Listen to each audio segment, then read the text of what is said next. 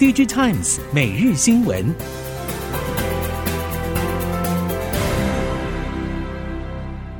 听众朋友您好，欢迎收听 DG Times 每日新闻，我是袁长杰，现在为您提供今天科技产业的新闻重点。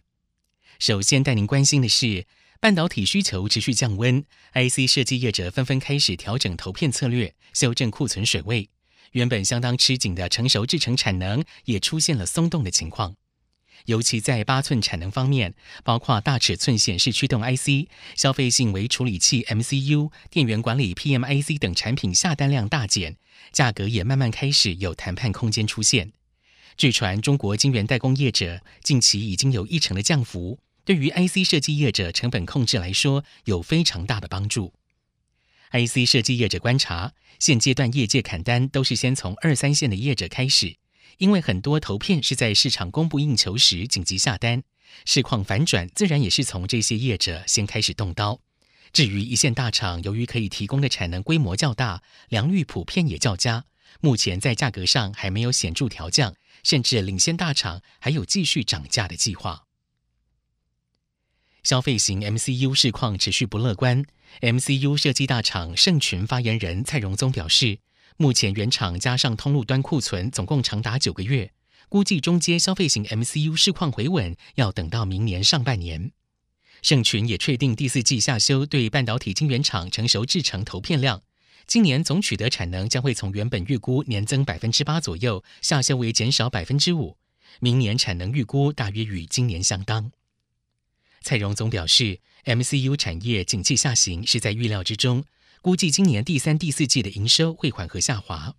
价格方面，消费型 MCU 价格下半年平均单价会比上半年降一点。虽然新产品可以做出一些产品组合调整，但是大致上 ASP 下降是必然结果。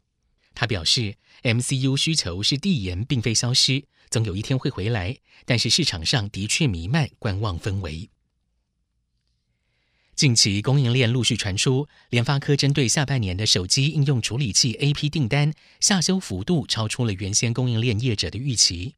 与此同时，联发科对于各类新产品的开发和要货反而比起先前更加积极，可以看出联发科往多元产品线发展的决心。在下半年不明朗的市况当中，联发科要如何在新品推展以及库存去化之前取得平衡，是外界高度关注的焦点。至于全年两成营收成长的目标是否会有所修正，更是重要的市场风向球。整体来说，联发科下半年的确是面临不稳定的市况，如何降低库存会是最主要的营运目标。联发科将会在本周五举行法说会，对下半年的营运展望提出看法。在封装方面，过去封装被视为用来保护半导体、让半导体正常运作的辅助制程。但是近年封装技术已经成为半导体制程技术差异化的关键之一。三星电子为了强化晶圆代工竞争力，传出考虑追加投资封装事业。目前，三星在南韩中清南道的温阳、天安以及中国大陆苏州设有封装专用产线。韩国媒体 Chosun Biz 引述业界消息表示，三星可能将新的封装专用产线设置于南韩天安工厂。不过，也有意见认为，要在处于饱和状态的天安厂设置新的产线有难度，所以三星也可能向三星显示器租借空间使用。接下来看到手机市场，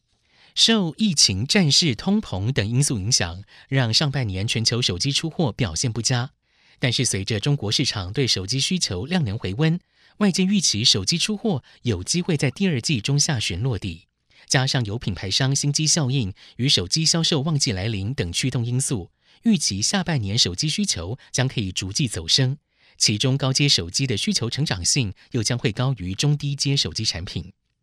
另外，今年中系品牌手机有志一同加码在中高阶手机产品线的推展力度，已经让这个价格带的手机款式过为拥挤。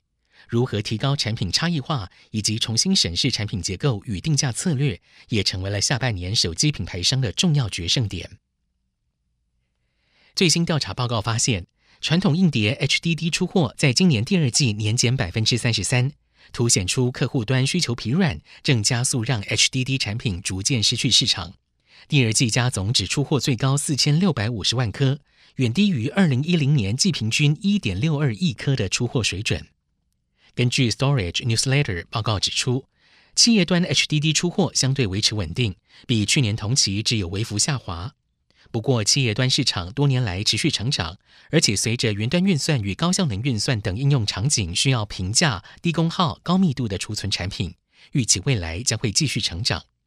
相较之下，二点五寸 HDD 产品出货季减大约四成，主要在于零售出货以及行动市场需求疲软。这些市场已经大幅度的采用基于快闪记忆体的储存解决方案。在面板方面，由于终端品牌持续调节库存，造成面板需求疲软。预估五代以及五代以上的高世代生产线，第三季的平均稼动率将会滑落到七成左右，旺季不旺已成定局。面板厂开始步入亏损阶段，已经成为市场共识。中光电于二十六号，友达将于二十八号举行法说会，对下半年的市况会有更清楚的剖析。面板市况不乐观，也冲击到上游面板零组件与材料厂。偏光板业者表示，现在客户砍单、砍价、同业抢单，已经成为联动三部曲。再加上了上游材料供应商持续有涨价的声音，偏光板厂等于腹背受敌。第三季的产能利用率将会调降，希望第四季品牌库存调节告一段落，拉货回暖。继日前传闻美光正在印度寻找潜在设厂地点之后，印度本土 NAND Flash 业者 Sahasra Semiconductors 也决定走出代理销售模式，自立门户设厂，从事记忆体晶片的封测业务，预计年底之前量产。Sahasra Semiconductors 原本是在印度代理销售美日品牌的记忆体产品。PTI 报道撒哈斯拉 Semiconductors 表示，将投资七十五亿卢比在印度中西部拉贾斯坦邦的比瓦迪设厂，从事记忆体晶片封测业务。预计首批设备将会在八月中抵达，并且在十一月试产，十二月商业化量产。希望在二零二六年会计年度之前，在印度七百亿到一千亿卢比的本土半导体需求当中，抢下百分之五到七的市占率。车厂投入锂电池制造，包括纯电动车龙头特斯拉以及丰田、福斯汽车等自制锂电池全数到位。不过，DigiTimes Research 分析师林芬惠表示，市场确实存在另外一种诠释。认为车厂投入锂电池自制，并无法撼动由专业代工厂主导的局面。因素包括量产经验挑战、自动化生产难以克服，而且至今也没有车厂投入自制撼动锂电池产业的实力。车厂跨足锂电池自制，无非是想要了解电池怎么做、成本多少，以用来前置专业电池厂。如果从产能规模的角度来看，车厂自制电池还是难敌专业电池厂。也还是必须与专业代工厂进行合作。上海证券交易所科技创新板块，也就是科创板，从二零一九年七月二十二号开市至今，已经满三年。科创板 IPO 募集资金总额达到了六千三百四十八亿人民币，总市值接近五点六四兆人民币，比刚开市的时候成长了十倍以上。上市公司也从首批二十五家成长到四百三十七家。当中更有许多半导体产业厂商陆续上市，科创板的产业集聚效应明显，特别是上市公司高度集中在新一代 IT 技术、生物医药、高阶设备制造、新材料等技术产业和战略性新兴产业，这一些领域的公司数量占比超过八成。至于在科创板上市的五十六家半导体企业中，总市值超过一百亿人民币的公司有三十四家，超过五百亿的有六家。分别是中芯国际、华润微、中微公司、蓝启科技、沪系产业以及复旦微电。